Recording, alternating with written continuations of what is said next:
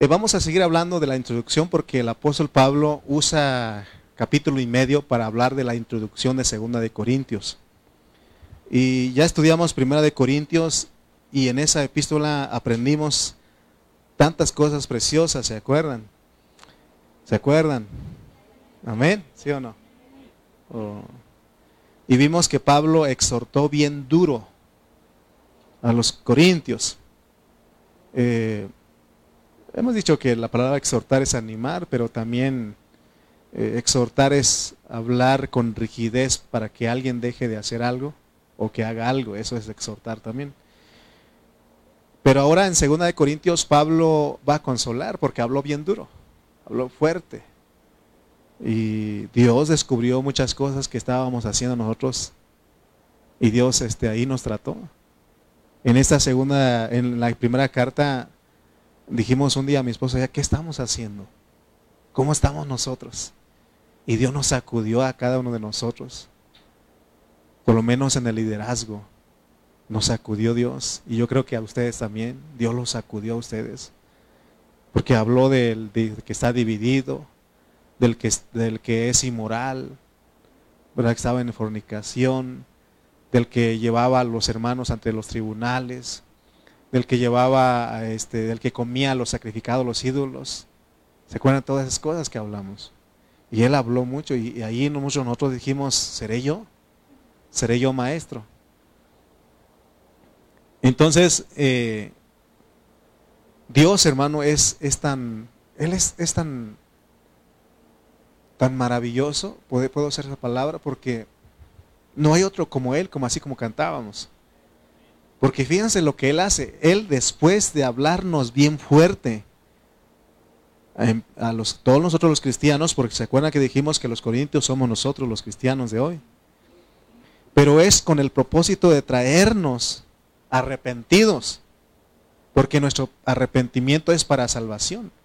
Si en este lugar de repente Dios me, me dice que yo les hable cosas como que yo supiera que usted lo está viviendo, Así pasa a veces. ¿Quién le contó al hermano? ¿Quién le dijo? Lo estaba diciendo por mí. Y, no, no lo agarre personal. Bueno, agárrelo personal, pero para con usted mismo. No se enoje conmigo. Porque a veces, ¿no? Me los tiró el pastor. Así me han dicho, me, estuvo buena la piedricada, pastor. ¿Verdad? Entonces, pero fíjense que Dios, hermano, es para traernos arrepentidos al centro. como los que, corintios, ellos se apartaron del centro de lo que Dios se había propuesto. Entonces, después de hablarnos duro, fuerte, de exhortarnos, de corregirnos, ahora Dios en segunda de Corintios como que nos pide perdón. ¿No? Que Dios está maravilloso, ¿no? ¿Se acuerdan que el otro le decía a los papás que cuando corrigen a sus hijos, eh, les pegan vara, después ¿qué tienen que hacer? Ir con ellos, llorar y explicarles por qué les hicieron y decirles que era para su bien. ¿Verdad?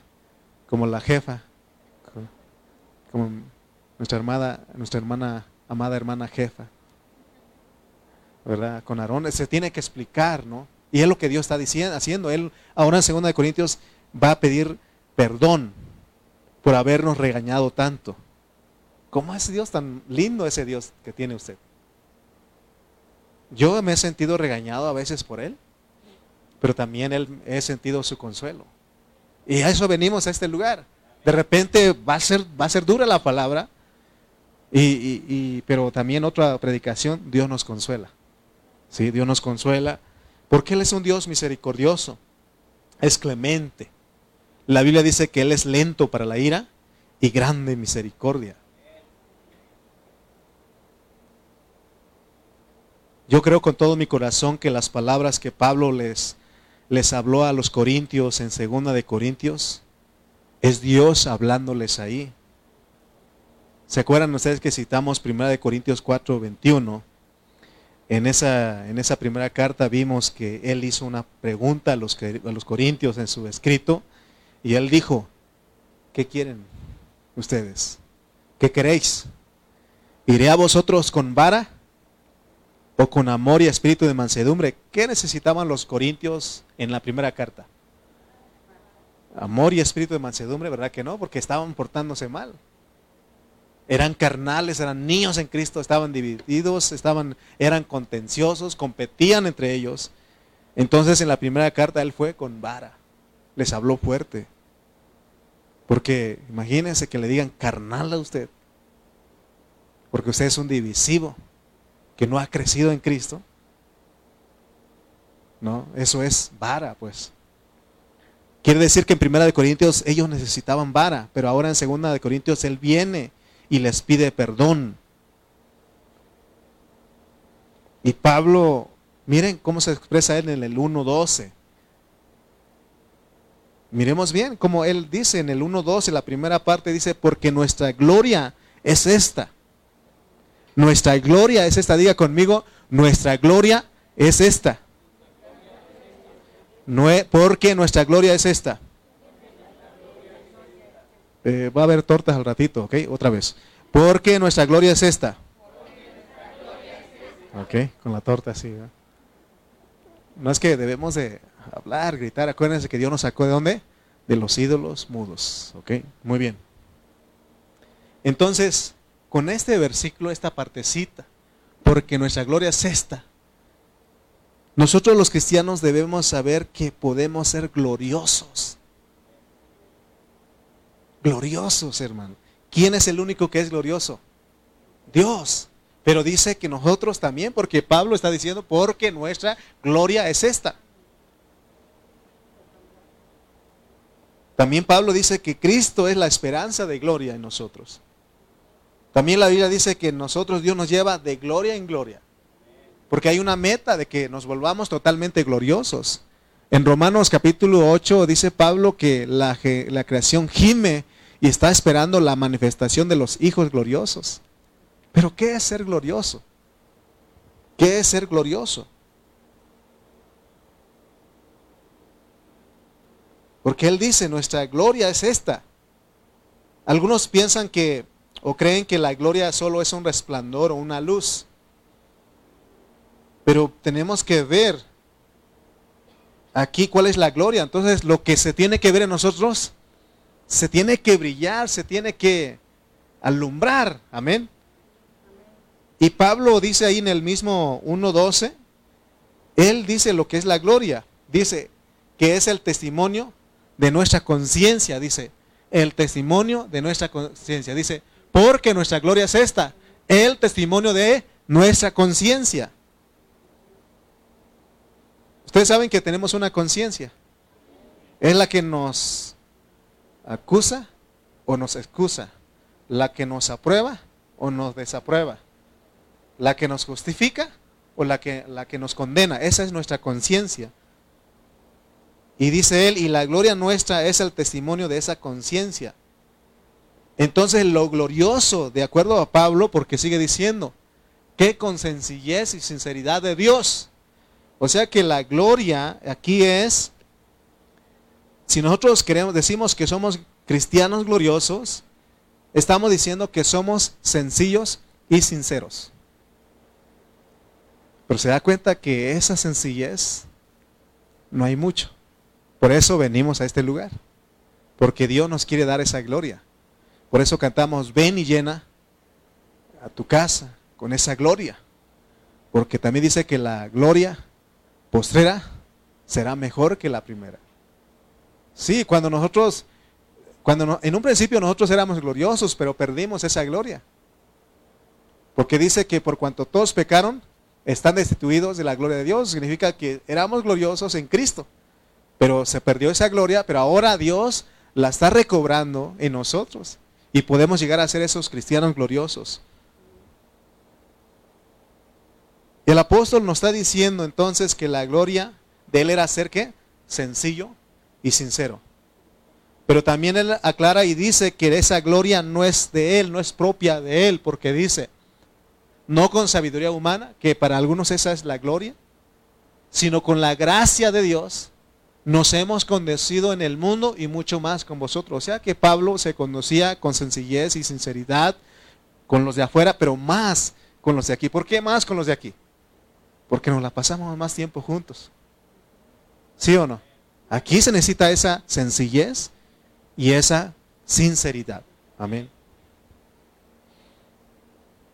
Por, cuando Él dice que la gloria no es propia de Él, es porque de quién es la gloria. Porque digo, a su nombre. Sí, porque la gloria es de Cristo. Si algo podemos ser nosotros aquí, no es por nosotros, es por el Cristo que mora en nosotros. Entonces cuando usted y yo decimos, soy sencillo, soy sincero, pero estamos, sabemos que esa sencillez no es de nosotros, esa sinceridad no es de nosotros, esa sencillez y esa sinceridad son de Dios.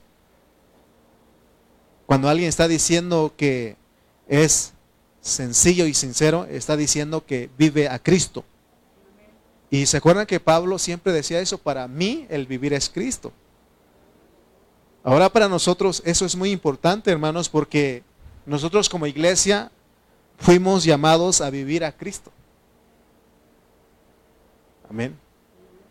Y, Dios me está constituyendo eso porque ahora que veníamos con nuestra hermana Lupita, no me acuerdo qué es la plática, pero yo le dije, pero Cristo es mejor. Sí, porque Cristo es todo el tiempo. Cristo, Cristo, Cristo. Estás probando un platillo y está bien rico, eh, pero Cristo está mejor. ¿Sí? Fuiste de paseo y está mejor, está bonito. Cristo está mejor. Todo el tiempo, Cristo, Cristo, Cristo. Porque fuimos llamados a vivir a Cristo. Porque Cristo es nuestra, nuestra vida y la iglesia nuestro vivir. Amén. Ahora les quiero hacer una pregunta a ustedes. ¿Cuántos cristianos creen ustedes que tienen la vida de Dios? ¿Cuántos cristianos? Todos. Todos los que han creído tienen a Cristo. Todos los que han creído han sido bautizados, tienen a Cristo dentro de ellos. Tienen la vida de Dios dentro de ellos. Ahora, otra pregunta. ¿Cuántos cristianos creen ustedes que viven la vida de Cristo? Es decir, son sencillos y sinceros. ¿Eh? Ahí nos atoramos, ¿no? Usted se atrevería a decir como Pablo, y esta es mi gloria, que me, y esta es mi gloria, que me conduzco con sencillez y sinceridad. Nos cuesta, porque nuestro orgullo es ser humilde, ¿no? O sea que somos orgullosos nosotros. Todos, porque nacemos, heredamos esa naturaleza y el primer orgulloso fue el diablo. Cada vez que nosotros nos sentimos orgullosos, soberbios, prepotentes, y miramos al que está a nuestro lado por debajo de nosotros, le pido perdón a Fer porque yo me consideraba gigante al lado de ella, decía, jugando, pero también ahí está la soberbia, ¿verdad? Porque el que está alto ve chiquito al que está chaparrito. Pero también el chaparrito también tiene soberbia porque dice que la grandeza no se vive de la cabeza a la tierra, sino de la cabeza al cielo, dice. No, o sea, aún, o sea, se dan cuenta que todos nosotros somos orgullosos. Amén. Entonces, ¿cuántos cristianos creen ustedes que viven la vida de Cristo? Es decir, son sencillos y sinceros. Pocos, porque sí los hay. Y uno de ellos fue el apóstol San Pablo. Y si usted dice aquí, yo, porque, pero su conciencia tiene que decir, dar testimonio. Amén. Otra pregunta. ¿Está consciente usted, hermano, que, que usted y yo tenemos que ser sencillos y sinceros? Es lo que Dios nos pide. Dios es sencillo y es sincero. Y Pablo cuando nos enseñó respecto a la sencillez y la sinceridad nos dijo, mi conciencia me da testimonio de que yo me conduzco de esa manera con sencillez y sinceridad. Porque a tu conciencia no lo puedes engañar. ¿Se acuerda? Eh, alguien, escuché alguna vez y dice la conciencia, hey, y dice uno, ¿quién me está hablando? Soy tu conciencia. Tenemos mucho tiempo sin platicar, ¿eh? eh tu conciencia. Ahí está tu conciencia. Tú no puedes, tú me puedes engañar a mí, que eres bien sencillo y que eres bien este sincero, pero al que no puedes engañar es a tu conciencia. ¿Por qué? Porque en tu conciencia mora la vida de Dios. Ahí está Cristo. No puedes engañar. Entonces tenemos que saber qué fue lo que dijo Pablo. Porque el ser sencillo y sincero no es con sabiduría humana, no es con una gimnasia, no es con una ética, no es con una terapia, que te dan una terapia psicológica para que tú seas sencillo y sincero. No. Porque dice Pablo que no es con sabiduría humana, sino con la gracia O sea, porque la gracia es Cristo.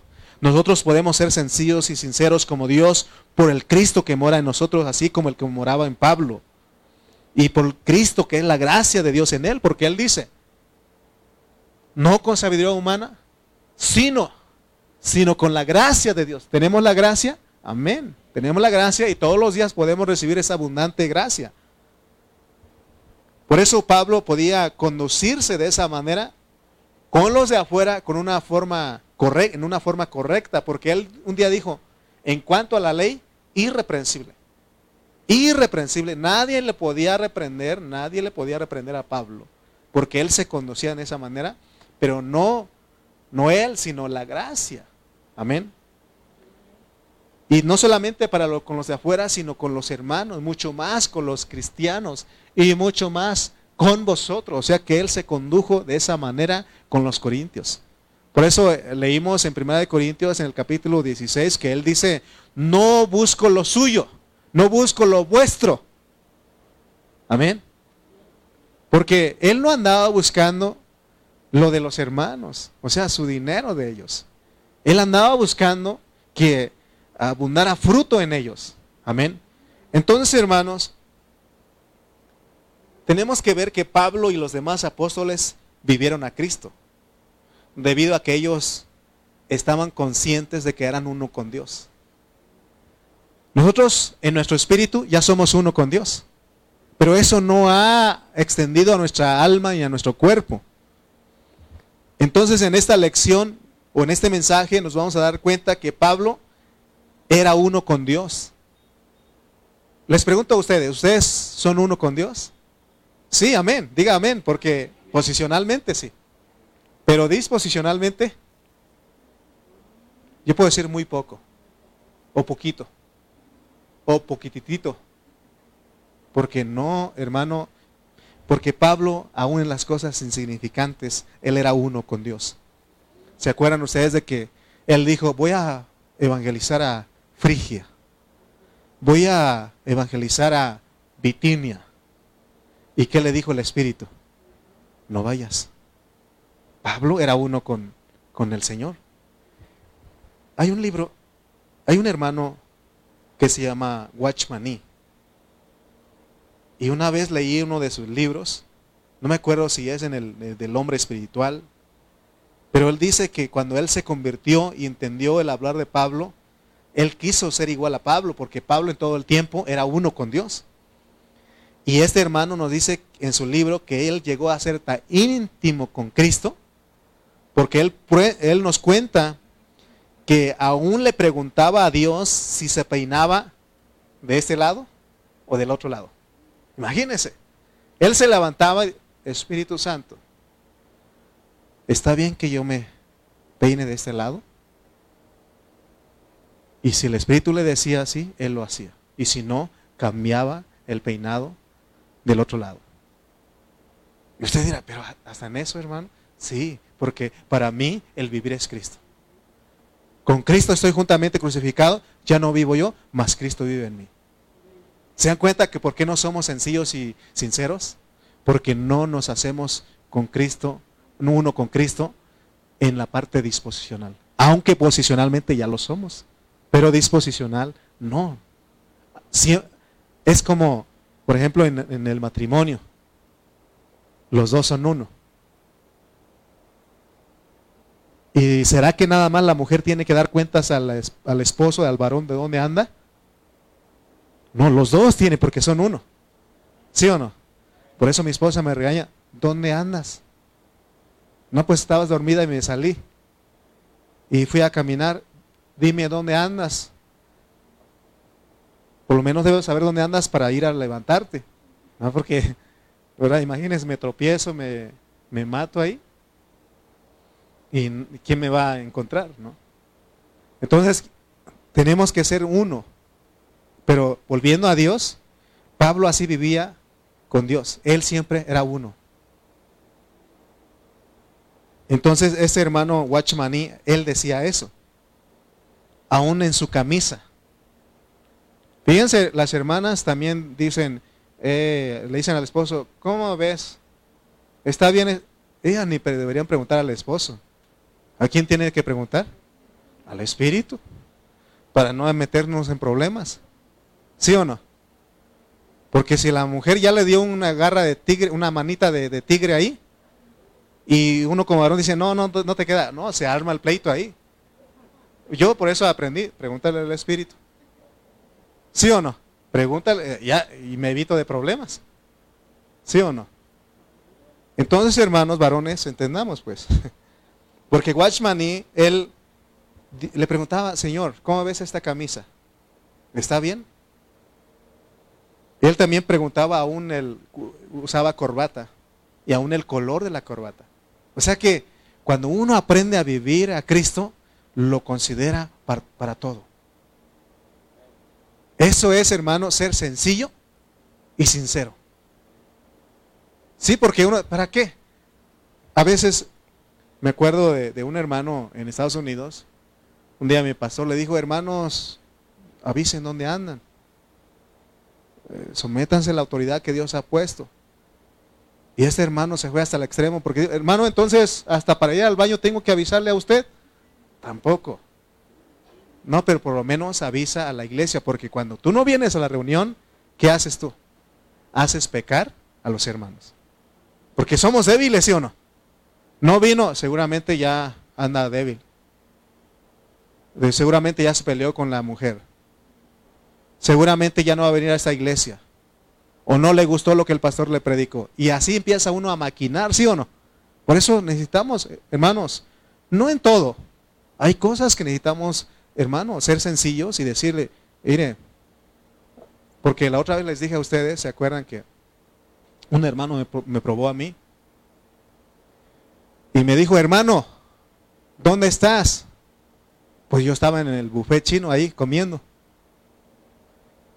Y yo no era sincero. Bueno, en ese momento iba a decir, no, estoy en casa porque a veces no, uno no quiere decir dónde anda. Y yo iba a decir, ah, estoy aquí en la casa, descansando. Pero dije, no. La verdad, hermano, estoy aquí comiendo en el buffet chino. Y él me dice, sí, aquí estoy detrás de ti. Oh, hermano, me salvé porque imagínate si hubiera dicho, estoy en la casa aquí. Y hermano, y él me vio ahí. Por eso cuando te digan, sé sincero, porque vives a Cristo, ¿sí o no? Ah, también otra hermana me dijo, hermano, ¿cómo está? porque teníamos el saludo, ¿no? ¿Cómo está hermano en Cristo? Pero esta hermana dijo, la verdad hermano, yo me estoy quemando una película y está emocionante. Porque no quiso decir que estaba en Cristo. Fue sincera pues. Pero, hermanos, tenemos que aprender a ser sencillos y sinceros, ¿no? Pero ahorita voy a llegar cómo se puede llegar a hacer eso. ¿Se puede imaginar usted, hermano, cuando llegamos a tener esa intimidad con Dios, esa comunión íntima con Él, que para todo lo consultamos? Aprendamos a consultar de las cosas más insignificantes. Cuando usted va a salir, Señor, voy a ir. Quiero de ir a este lugar, Señor, pero si no es tu plan, si no es tu voluntad, desbarata mis planes. Desbarátalos, porque quiero agradarte a ti primero. Y dice Watchmani que la manera que él sabía que tenía la aprobación de Dios que, es que él sentía paz en su corazón. Y es lo mismo que está diciendo Pablo, porque dice Pablo, porque nuestra gloria es esta, el testimonio de nuestra conciencia que con sencillez y sinceridad de Dios. En otras palabras, cuando él decía que, está, que, que era sencillo y sincero, él tenía aprobación en su corazón, tenía la paz de Dios en su corazón. Entonces la gloria de Cristo es totalmente contraria a la gloria del mundo. La gloria del mundo es que la persona se cree mucho porque es esto y esto. Un hombre glorioso en este mundo es un hombre presumido, orgulloso, porque cree que tiene mucho conocimiento y que tiene el derecho de pisar a otros. Pero la gloria de Cristo es ser sencillo y humilde. ¿Se acuerdan que el Señor dijo, el que quiera ser grande entre vosotros, debe ser vuestro servidor? ¿Qué soy yo delante de ustedes? ¿Seré un grande? No, yo soy un servidor, hermana. O si quiero ser grande, en el reino de los cielos debo ser servidor. Amén. Y eso lo he aprendido. Lo he aprendido de mi pastor. Yo hago todo lo que ustedes hacen aquí. Un día me acuerdo de mi pastor que fuimos a una iglesia a visitar. Y él estaba ahí con nosotros comiendo, ahí, ¿no? O sea, sin ninguna eh, eh, preferencia de, que ya ve que a veces los pastores les dan un lugar ahí solito, ahí que nadie lo moleste, ¿no? Y traigan lo mejor a él. Y, una vez mi pastor y yo estábamos ahí sentados todos y dijo el pastor de ese lugar, no sabía quién era el pastor. Dijo, ¿y vino el pastor con ustedes? ¿Dónde está? Y nosotros dijimos, ahí está. Porque él no, no, no se veía. Porque a veces hay quienes quieren imponer aún con su vestuario. ¿Sí? Nosotros tenemos que aprender a Cristo. Él fue sencillo y sincero, humilde. Amén. La gloria de Cristo es ser sencillos y humildes. Vamos a leer unos versículos. Juan 12, 20 al 25. Juan 12, 20 al 25 dice, había ciertos griegos entre los que habían subido a adorar en la fiesta. Estos pues se acercaron a Felipe, que era de Bethsaida de Galilea, y le rogaron diciendo, Señor, quisiéramos ver a Jesús. Felipe fue y se lo dijo a Andrés, entonces Andrés y Felipe se lo dijeron a Jesús. Jesús le, respondió diciendo, ha llegado la hora para que el Hijo del Hombre sea glorificado. De cierto, de cierto os digo que si el grano de trigo no cae en la tierra y muere, y muere, queda solo, pero si muere, lleva mucho fruto. El que ama su vida la perderá, y el que aborrece su vida en este mundo, la, vida, para vida eterna la guardará. Ahí pasó algo ahí. Eh, ¿Quiénes que representan los griegos? Los griegos representan la sabiduría. Y ustedes saben que los griegos lo están los sabios, los filósofos, los grandes, los famosos, hasta en nuestros días. Cítenme ustedes un filósofo griego famoso. ¿A quién? Platón, Aristóteles, Sócrates. Todo eso en la escuela, eh, hasta uno, como dijo aquel, solo sé que no sé nada, ¿no? Y eh, bien emocionados los estudiantes, yo fui estudiante y, y eso lo, repetíamos, solo sé que no sé nada, y así, ¿no? Y bien, eh, algo impresionante para nosotros. Entonces los griegos llegaron y, seguramente estaban otros ahí que pensaron, o, los mismos discípulos pensaron, ahora sí se fregaron todos los romanos porque van a hacer rey a Jesús y él los va a acabar a todos porque Jesús empezó a crecer su fama y tenía eh, mucha la multitud detrás de él. Pero Cristo sabe qué dijo? Él dijo, yo soy un grano de trigo. ¿Y saben qué merezco? Morir. Por eso él dice, si el grano de trigo no cae en la tierra y muere, queda solo.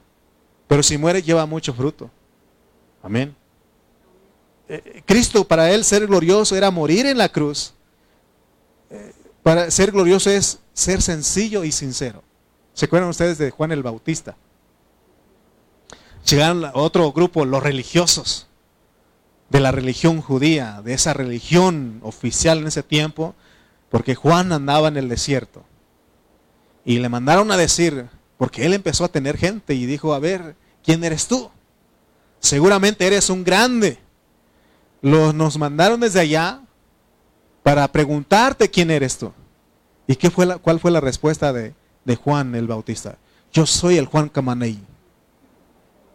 Yo soy el grande. Él no dijo eso. Él dijo, no, él dijo, yo soy una voz que clama en el desierto. Imagínese, hermano.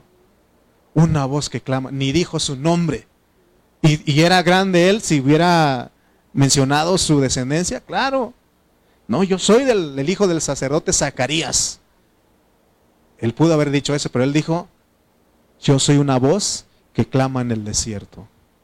Eso es ser glorioso. Amén. Yo lo he dicho a veces, ¿quién eres tú? Yo soy una voz que clama en el desierto. Es más, mire hermano, en un principio sí me molestaba, pero ahora me digo, qué bueno que lo dicen. Una vez alguien dijo, ni pastor parece ese hermano Lalo. ¿Quién sabe cómo debe ser un pastor? Yo no sé. La Biblia no dice que tiene que vestir así o asá, no sé. Y me ven a mí dicen, ni pastor parece. Y digo, qué bueno. Qué bueno. Porque yo, yo no no es esa gloria lo que busco. La gloria que busco es ser como Cristo, sencillo y sincero. Amén. Entonces, la sencillez y la sinceridad de Dios es para que con gracia nos conduzcamos ante los hombres y ante los hermanos. Y con quienes más debemos de sentir gloriosos, sencillos y sinceros, son con los hermanos. Por eso Pablo dice, y mucho más con vosotros. Tenemos, hermano, que conducirnos en esa iglesia, en nuestra iglesia local. Que no compitamos. Que no compitamos entre nosotros. Que no nos eso nos va a llevar a, dividirnos. ¿Quién sabe más entre nosotros? El único que sabe es Dios. Si yo paso a, a escuchar, perdón, para predicar, ustedes tienen que escucharme. Si pasa Toño Martínez a hablar aquí, tenemos que ser sencillos. ¿Sí o no? Pero si no somos sencillos y sinceros, porque a veces así pasa, este, hay iglesias donde dicen, este, ah, no va a ir el hermano, no va a estar el hermano Lalo para predicar, entonces los hermanos no van. O sea, estoy diciendo un ejemplo, pues, porque se enteran que su pastor no va a estar y no van.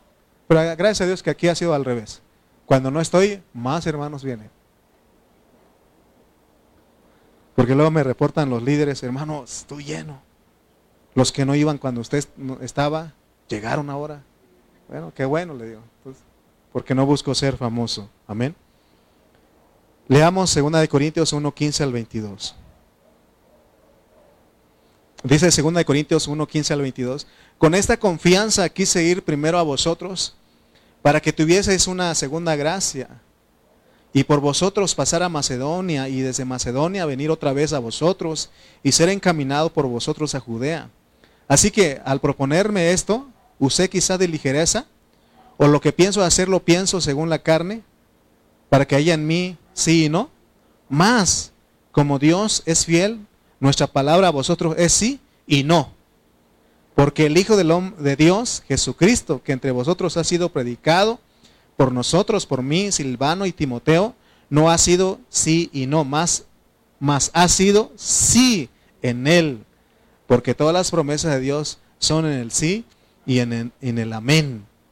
Oh, qué, qué hombre, ¿no? Él no decía sí y luego no. Él era, dice, o cuando no podía hacer algo decía no, hermano, y permanecía en esa palabra. Pero más dice, pero más en el sí y en el amén. Vamos a hacer esto, hermano. Amén, cuente conmigo. Y que ese cuente conmigo sea sincero, pues. Sí, porque cuenta conmigo y, no. Entonces, hermano, eso no es. Eso no somos sencillos y, y sinceros. Amén. Entonces, Pablo dice que él ha sido sí y en el amén.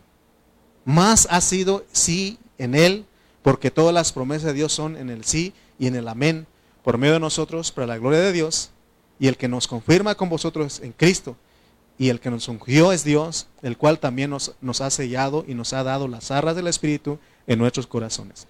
Veamos que aquí el problema, había un problema que estaba pasando aquí con los corintios.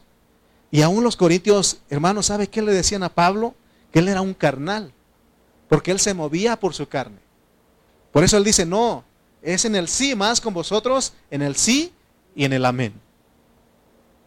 Los creyentes corintios, no crean ustedes que eran fáciles. Bueno, usted sabe que los corintios somos nosotros. Quiero decir entonces que no somos fáciles. No somos fáciles de tratar. Espero que usted haya captado todos los, problemas que tenían los corintios. Por eso en 1 Corintios Pablo tuvo que demostrar que él era apóstol porque aún había algunos que lo cuestionaban. Y él tuvo que decir, pues si para algunos no soy apóstol, para ustedes sí, decía, porque yo fundé la iglesia donde ustedes están. Él defendió su apostolado. Y a veces este, dan ganas de decir a los hermanos, pero a veces uno calla. Porque hermano, en una iglesia local somos difíciles. Yo soy difícil. Pero tenemos que aprender a ser sencillos y sinceros. Porque como él dijo que iba a pasar con ellos, y ellos creyeron que él lo estaba hablando con ligereza. Y por eso les dice, ¿saben qué? No, es, no lo estoy diciendo en mi carne, Quiero demostrarles a ustedes que yo no actúo en mi carne, yo actúo con la vida de Dios en mí. Y estoy seguro, seguro que las veces que Pablo no fue con ellos, fue porque el Espíritu dijo que no. Porque ya vimos que en Frigia y en Bitinia quiso ir y el Espíritu dijo que no. Amén. Y por eso es la razón del argumento que él está presentando aquí. Hermano, porque se acuerdan que dijimos que en 1 Corintios él les habló duro, él los regañó, le dijo carnales, niños en Cristo. ¿Acaso está dividido Cristo? Hablando, hablando humanamente, lo correcto era que inmediatamente después de haberles escrito eso, él hubiera corrido a visitarlos. ¿Verdad? Sería humanamente. Pero debemos darnos cuenta que un verdadero ministro de Dios, después de que te dé una regañada, ni te va a visitar. Humanamente lo regañas y rápido porque para que no se nos vaya, pero Pablo era al revés. Él obedecía a la voz del Espíritu. Entonces cuando Dios te pone a ti para exhortar a un hermano, espera que Dios haga la obra en él. Y después anda a buscarlo, así como Pablo hizo. Porque sabes una cosa, lo que es de Dios, aunque tú lo regañes y lo exhortes duramente, va a permanecer. Pero lo que no es de Dios, cuando tú lo regañes, lo usará como pretexto ese regaño para salir huyendo.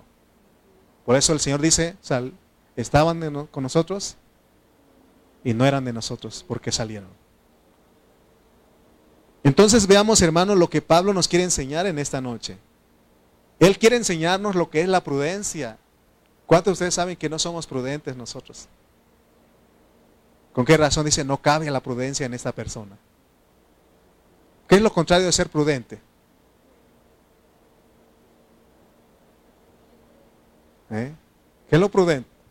Ser imprudente, dice alguien. ¿Sí?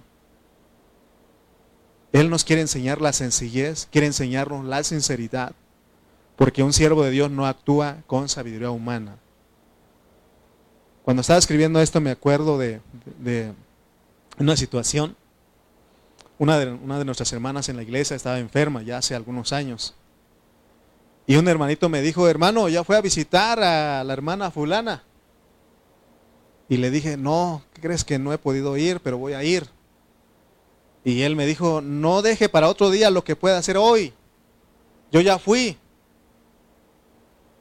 Pero sí duele a veces, hermano, porque quieres ir y se atraviesan cosas y no puedes ir.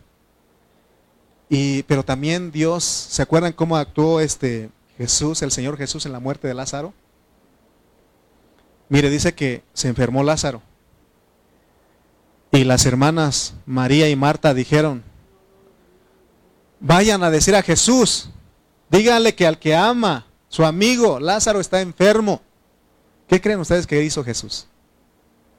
Vámonos porque nuestro amigo para ponerle las manos y que se sane, dice que se fue o más lejos. Se quedó otros, otros días más. Y ya dijo, vámonos ahora sí. Y cuando llega, ¿qué hace? ¿Dónde está tu hermano? Está ahí. Quítenla. No, ya hiede. Ya han pasado qué? Cuatro días. Esa es la costumbre que ellos tenían, los judíos. No podían sepultar a sus eh, familiares a los tres días. Porque para lo más seguro es que una persona está muerta a los cuatro días. De que un muerto está muerto a los cuatro días. Pero se dan cuenta que Jesús no fue inmediatamente. Pero a veces nosotros humanamente, vámonos. Así me ha pasado a veces. A veces predico aquí y quiero ir, ah, voy, porque seguramente por eso, por lo que dije el domingo, por eso se enojó. Pero Dios me dice, déjalo, yo estoy tratando. necesitamos escuchar al Señor. Pero también todos necesitamos aprender a ser sencillos y sinceros. Amén. Entonces los versículos de 2 Corintios 1, 15 al 22 que leímos, estos versículos nos revelan lo que Dios busca hoy en nosotros. Porque Dios quiere tener a un pueblo que lo viva a Él. y que sea en el, sí y en el amén. Y ese pueblo es su iglesia. Es un pueblo colectivo que vive a Cristo y que es uno con Dios. Eso es lo que Dios está buscando, hermano. Pero es, todo esto que estoy hablando no es teoría, no es doctrina. Es debe ser una realidad. Pero si nosotros no lo vivimos, es cosa de nosotros. Yo no estoy predicando una doctrina, porque puede ser que alguno diga, qué bonito es hablar así, pero qué bonito fuera que seríamos así, pero es difícil, es imposible lo que nos están pidiendo. Oh, entonces, ¿cuál es el propósito de venir a esta reunión? Algunos piensan, usted, algunos de ustedes creen que ser sencillo y humilde y sincero es imposible. Si ustedes lo piensan así, entonces no tienen ninguna razón de venir a este lugar. ¿A qué venimos a este lugar nosotros? Si venimos a esta reunión a ver qué pasa, vamos a ver qué pasa. nosotros no debemos, no debemos de venir a eso. Nosotros, nosotros venimos a esta reunión porque tenemos fe de que podemos vivir a Cristo. Cada vez que usted venga, usted es cristiano, ¿por qué? Porque usted sabe que puede vivir a Cristo. No debe haber otra, otro pensamiento que nos gobierne a nosotros. Por eso Pablo decía, con Cristo estoy juntamente crucificado, ya no vivo yo, mas Cristo vive en mí. Pero nosotros, hermanos, no confesamos, no declaramos eso. Necesitamos aprender. Nosotros estamos aquí para experimentar a Cristo. Y por eso Pablo en 1 Corintios dice que, que Dios quiere esto y esto de nosotros. Pero ahora viene en 2 Corintios y dice que, que Pablo es el que vive lo que Dios quiere para cumplir su propósito. Y por eso él usa, usó 1 Corintios y ahora dice en 2 Corintios que, y nos dice que nosotros también podemos. Nosotros también podemos, diga, podemos. Diga, podemos, confiéselo. Podemos, hermano, porque sabe que nos hemos quedado mudos. Y escuchamos la palabra y decimos, ¿quién podrá ser salvo? ¿Quién podrá ser sencillo y sincero? Hermano, todo lo podemos en Cristo. Lo podemos en Cristo. Pablo dijo, todo lo puedo en Cristo que me fortalece. Cada día que nosotros venimos a este lugar tenemos que preocuparnos por conducirnos con diligencia y pedirle a Dios, porque Él es el que lo hace en nosotros. Quiere ser sencillo y sincero, pídeselo a Dios. Nosotros tenemos que colaborar con Él, porque si nosotros no colaboramos, porque esto es solamente de colaborar, hermano, usted viene a esta reunión y está colaborando. Por eso debe ser una alegría venir a esta reunión. Por eso el salmista dice, yo me alegré con los que me decían, a la casa de Jehová iremos. O sea que cuando se anuncia las reuniones, usted diga, voy con mis hermanos. ¿Cómo de que no? Yo voy. Y venimos contentos. ¿Sí? ¿Sabía usted que si usted eh, se regocija y su hermoso, perdón, sí, su hermoso rostro, su rostro, este, usted sonríe, ¿Cuántos músculos usted está ejercitando y está liberando estrés? Pero yo veo a la mayoría aquí ya queriendo irse. Sospecho. ¿Qué quiere Dios de nosotros? Que colaboremos. Colaboremos. ¿En qué? Viniendo a la reunión, orando, todos los días consultando, tomándolo en cuenta. Señor, ¿cómo ves esto? Señor, esto, Señor. Y Él te va a guiar. La cosa es que no sabemos, hermano, no hemos aprendido a caminar con Él. Nosotros andamos como ovejas descarriadas, sin saber que tenemos un pastor. Y no estoy hablando de mí, estoy hablando del pastor de pastores. Jehová es mi pastor. ¿Sí? Que cada cosa que hagamos, que nos hagamos uno con Él. ¿Qué te parece esto, Señor? Aún el hermano Toño habló de la comida que también un día les dije a ustedes. Señor, ¿cómo ves si me como esta gordita de chicharrón? ¿Y qué crees que Él te va a decir? Si Él quiere, te lo comes no pasa nada, pero si Él te, él te va a decir, te hace daño mi hijito. ¿Qué no hace usted eso con sus hijos? Ma, ¿puedo comer esto?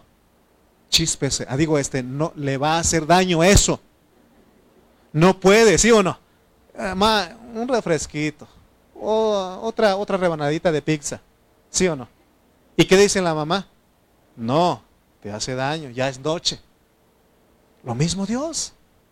Pero nosotros no nos consultamos y andamos, ¿y qué te duele? Es que comí una gordita de chicharrón y... es que dice mi esposa, espérate, pero es que a mí me hizo daño. Nomás que no estaba quejando porque sabía que tenía culpa. ¿Sí o no? Yo no necesito que nadie me diga, no comas. No, tengo al Espíritu. Tengo a un Cristo que vive en mí. Amén. Cuando vas a hablar, pregúntale a Él, Señor, porque en ese momento, en instantes, Señor, ¿cómo ves esto, Señor? Quiero hablar, estoy desesperado por hablar, pero dime, dime, prudente. Él te va a decir, va a afectar a tu hermano, vas a dañar a tu hermano. Porque a veces nosotros ni preguntamos qué tenemos que decir. Esto que estoy hablando yo le pregunté a él. Y algunas cosas quería decir, no, no, esto no. Pero él dice, tienes que hablarlo. Traza bien la palabra. Hermano, Pablo era uno con Dios y no hacía nada para sí mismo. Pablo llegó al punto en su vida de no hacer nada que no proviniera de Dios o de hacer algo que no tuviera nada que ver con Dios. Para todo él lo consultaba, porque Pablo aprendió a ser uno con Dios. Él vivía ese Cristo inmutable, ese Cristo que no cambia. Por eso él dice que su hablar era en el sí y en el amén. Mira, cuando nosotros empezamos a planificar la ida al seminario a Giliapan, ¿cuántos pueden decir amén que ese seminario lo ha convocado el Señor y la iglesia? Sí, por eso les dije el otro día que está bien, esta vez no van a ir, porque estamos regresando de la pandemia. Pero en el siguiente tenemos que ir todos. Y el que no va, pamba, digo, no. No, hermano, tenemos que ser qué? Sencillos y sinceros. ¿Sí? Sencillos y sinceros. Los hermanos de Campeche desde hoy ya salieron. Vienen en un camión, hermano, van a viajar más de 20 horas. Y ellos no se están quejando. Ellos vienen, vamos a nuestra jornada, vamos a disfrutar a los hermanos. Quiero animar a los que se iban a ir en esta hora. No vayan ustedes pensando, no vayamos a pensar si nos va a tocar cama o piso o si nos va a tocar buena comida. No vayan con eso, van a sufrir más de más. Yo una vez fui a la sierra en Oaxaca y nos tocó quedar no en el piso, en la tierra, hermano. Y al otro día, buenos días, hermano, ¿cómo está?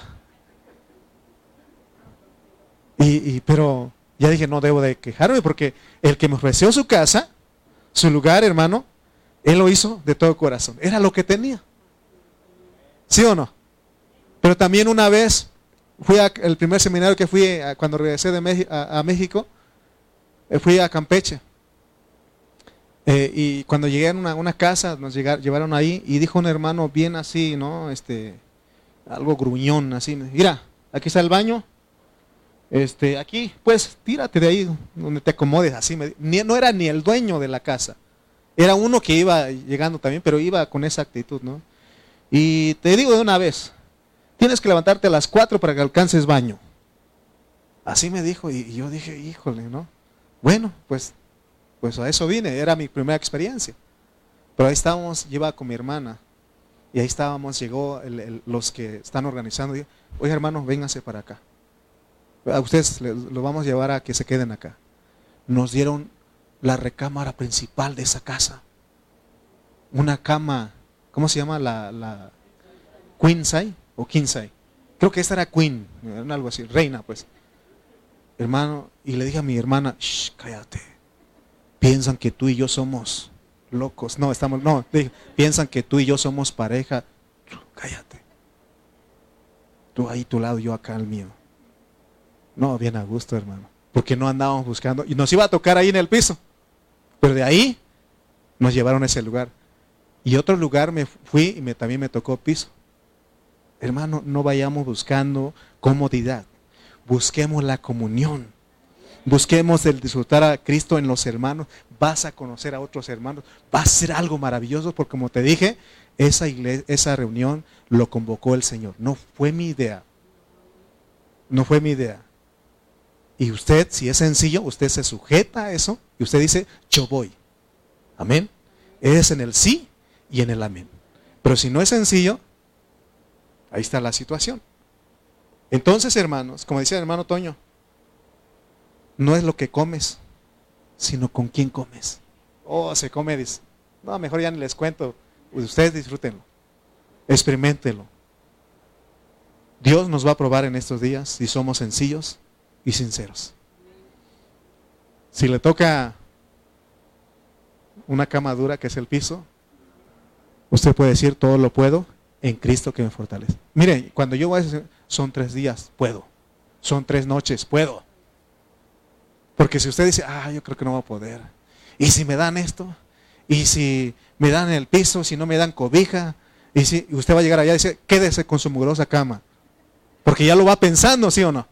Hermano, vaya, voy a disfrutar a Cristo. Cristo es disfrutable. Mis hermanos son disfrutables. Vamos, vamos, amén. Esa es la ser sencillo y sinceros. Vives a Cristo. ¿Dónde vas a demostrar, hermano, esa vida? Con los hermanos. Porque Él se conduzco, el Pablo se condujo con los hermanos. Mucho más con los hermanos.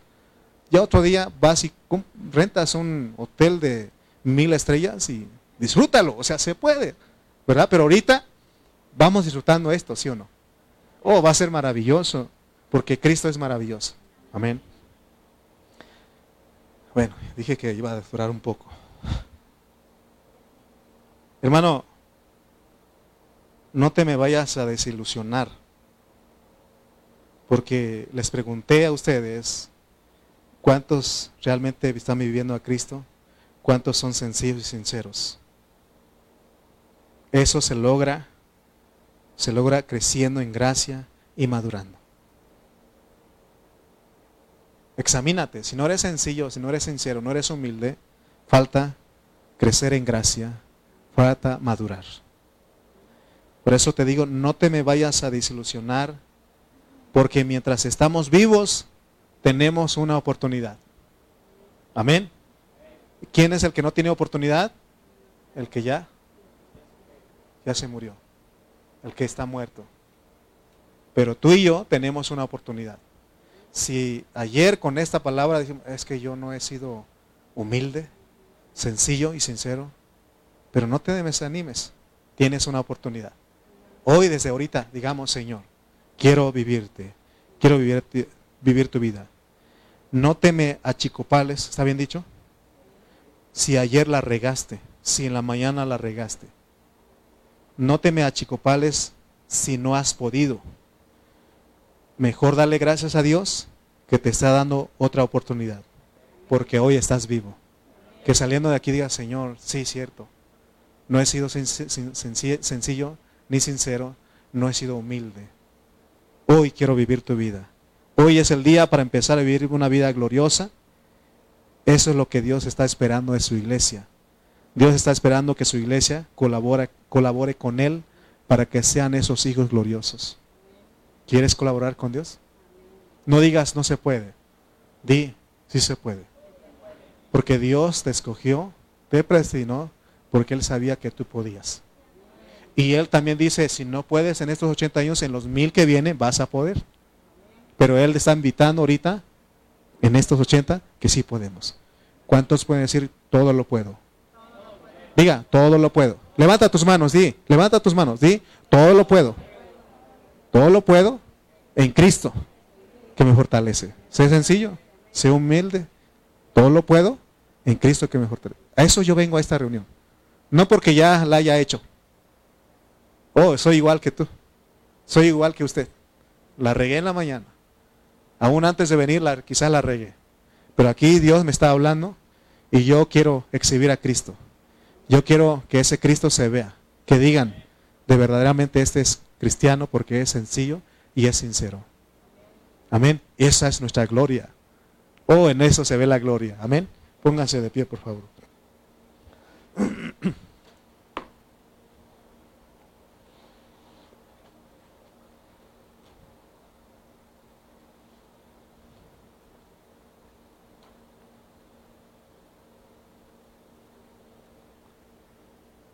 Señor, te damos gracias, amado Dios. Porque, Señor, en esta hora tú nos enseñas lo que es vivir a Cristo. Perdónanos, Padre, porque sí, no hemos, Señor, vivido a Cristo. No hemos estado conscientes. Todavía somos orgullosos somos soberbios, somos imprudentes. Señor, pero en esta hora tú nos has hablado y hay oportunidad de vivirte. Queremos colaborar contigo. Danos más de ti. Danos más de esa gloria. Queremos vivir esa gloria, Señor. Porque tú dices que la gloria postrera será mayor que la primera. Señor, ayúdanos. Queremos, Señor, reinar contigo. Queremos estar, ser irreprensibles para tu venida. Ayúdanos, Señor Jesús. Gracias por tu iglesia que se hizo presente en esta hora, Padre. Gracias, Señor, por tu hablar. Síguenos dando de ti, Señor. En el nombre de Cristo Jesús. Amén.